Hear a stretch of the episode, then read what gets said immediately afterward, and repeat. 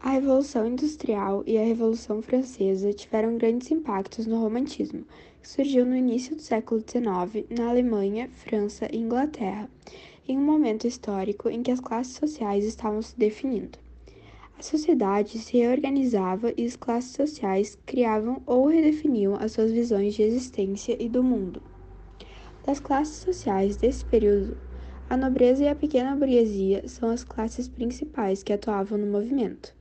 Assim, o romantismo expressa os sentimentos de, dos descontentes com a nova ordem socioeconômica, ou seja, o capitalismo industrial. A nobreza havia sido afastada do poder pelas revoluções do antigo regime, e a pequena burguesia expressava espanto e insegurança, sendo barrados pela grande burguesia. A Europa vivia a chamada Era Napoleônica, que foi de 1799 a 1815 e acarretou mudanças no centro de poder econômico do continente. Em nível mundial, algumas colônias europeias na América já conquistavam sua independência, marcando o início do declínio do colonialismo europeu. Uh, o principal fato histórico do romantismo no Brasil é a chegada da família real portuguesa, em 1808. Nesse período, o país deixou oficialmente de ser uma colônia de exploração e passou a ser a sede do Reino Unido de Portugal. Com isso, uma série de modernizações começou a ocorrer no país, e algumas das principais mudanças foi a criação da imprensa brasileira, a construção do Museu Nacional, a fundação do Banco do Brasil, o decreto de abertura dos portos às nações amigas e a criação do Ministério da Marinha, das Relações Exteriores e do Tesouro Nacional. Agora eu vou falar as características do romantismo em Portugal. Primeiro eu vou começar com a exaltação à natureza, que é uma característica bem importante, né? Que para eles a natureza é dinâmica, expressiva, ela reflete as emoções do artista, e os românticos eles descrevem o homem como sentimental e movido pelo sentimento. Com isso, as paisagens românticas frequentemente interagem com os personagens e seus estados de espírito. Representam também uma válvula de escape. Outra característica é o subjetivismo, que onde tem obras subjetivas, individualistas e egocêntricas. E o eu, ele tem sempre o papel central nessas obras, e ele é bem focado no pensamento de acordo com as percepções individuais, tipo, em detrimento da objetividade. O nacionalismo ele é como uma forma de recuperar o orgulho português e os seus valores. Ele, a pátria é bem exaltada, ele destaca as qualidades e essas coisas. A herança nacionalista ela tem origem principalmente numa resistência antinapoleônica, onde o Napoleão ele espalhava pela Europa os ideias liberais da Revolução Francesa. Mas mesmo assim, os povos dominados pela empreitada napoleônica, eles se recusavam a viver sob o jugo francês. Tem também o escapismo, que é onde o autor ali busca o refúgio, seja pela loucura, seja pela arte, pelo amor ou pela fuga à natureza. Outra característica é a idealização, que ela é com qualidades exageradas, tipo uma pessoa sem defeitos, ou seja, são aquelas pessoas idealizadas de uma forma perfeita. Isso acontece principalmente como o amor, o herói e a mulher, tipo, que era vista como, ai, ela tem que ser virgem, tem que ser bela, perfeita, e essas coisas. E também o individualismo e o egocentrismo. Tem a liberdade estilística, que é uma certa liberdade formal. O romantismo ele é a oposição ao classicismo. E dada a liberdade da criação existente nesse novo estilo, que dispensa regras exaltadas pelos clássicos e usa uma linguagem muito próxima à coloquial. E por último, tem o sentimentalismo, que eles enaltecem o sentimento em detrimento ao racionalismo. Há uma forte expressão de tristeza, melancolia e saudade. Dramaturgo português e escritor, Almeida Garré foi um dos maiores representantes do romantismo. O João Baptista da Silva Leitão de Almeida Garré nasceu no Porto, em Portugal, no dia 4 de fevereiro de 1799. O Garrelli passou a infância inteira dele lá na Quinta do Sardão, em Oliveira do Douro, na Vila Nova de Gaia, que era uma propriedade do avô materno dele, que era o José Bento Leitão. Ali por volta dos seus 10 anos de idade, ele foi viver nos Açores, que os Açores eram um arquipélago que se constituiu uma região autônoma de Portugal, que é onde a família dele conseguia se refugiar da invasão francesa que acontecia lá em Portugal. Nos seus 18 anos, ele resolveu estudar direito na Universidade de Coimbra. Ele se formou em 1821. Ele exerceu a profissão de direito por um tempo, até ele começar a se dedicar ao que ele gostava, o que ele realmente queria para a vida dele, o que ele tinha uma paixão enorme, que era a literatura. Uma de suas obras é Camões, que ela tem como característica um poema lírico narrativo.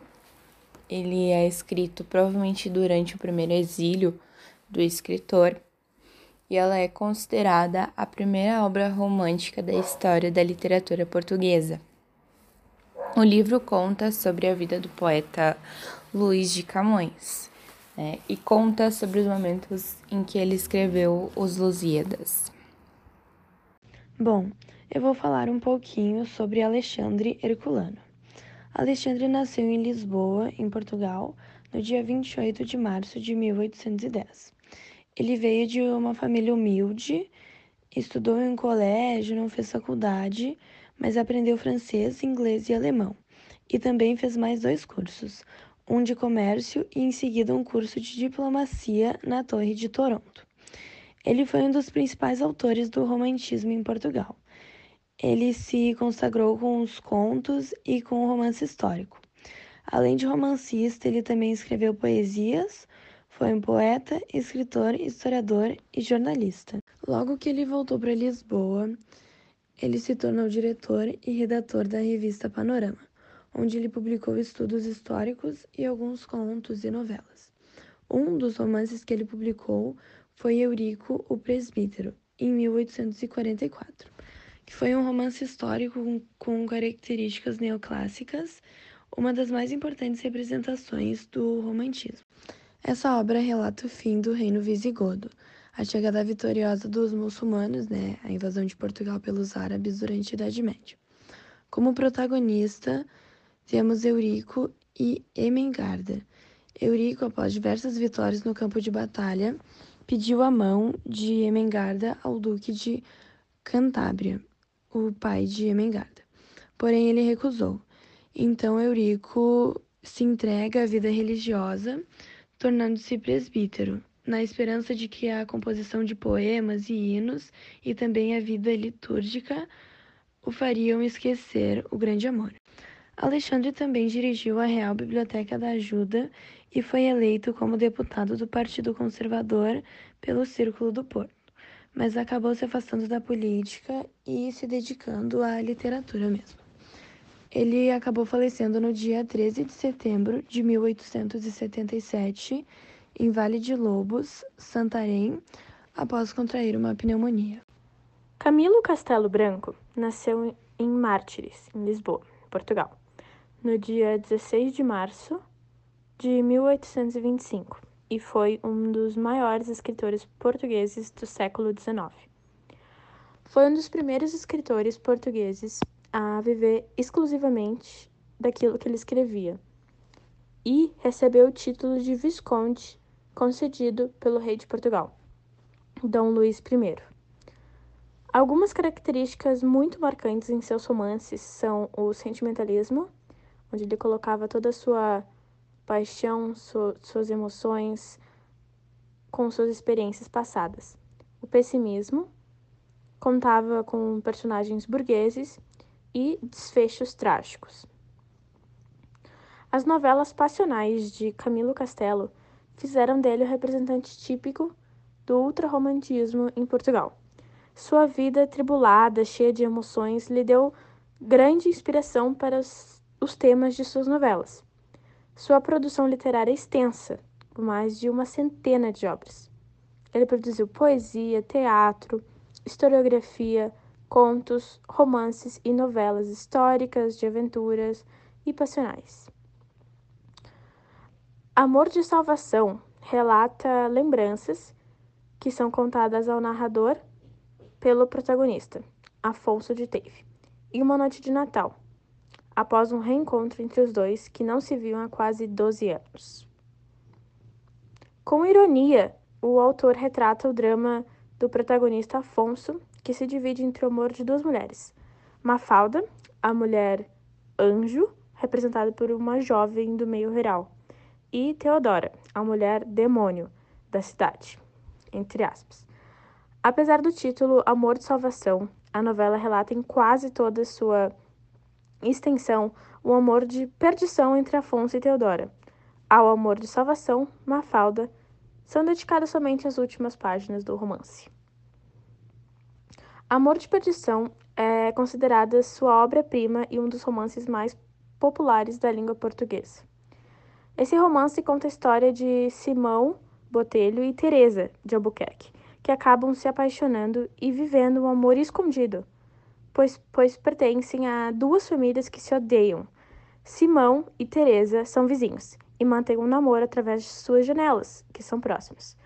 As famílias, em busca de impedir o relacionamento dos dois, buscando a todo custo arranjar o casamento de Teresa com o primo e vendo que não conseguiam, acabam lhe internando em um convento.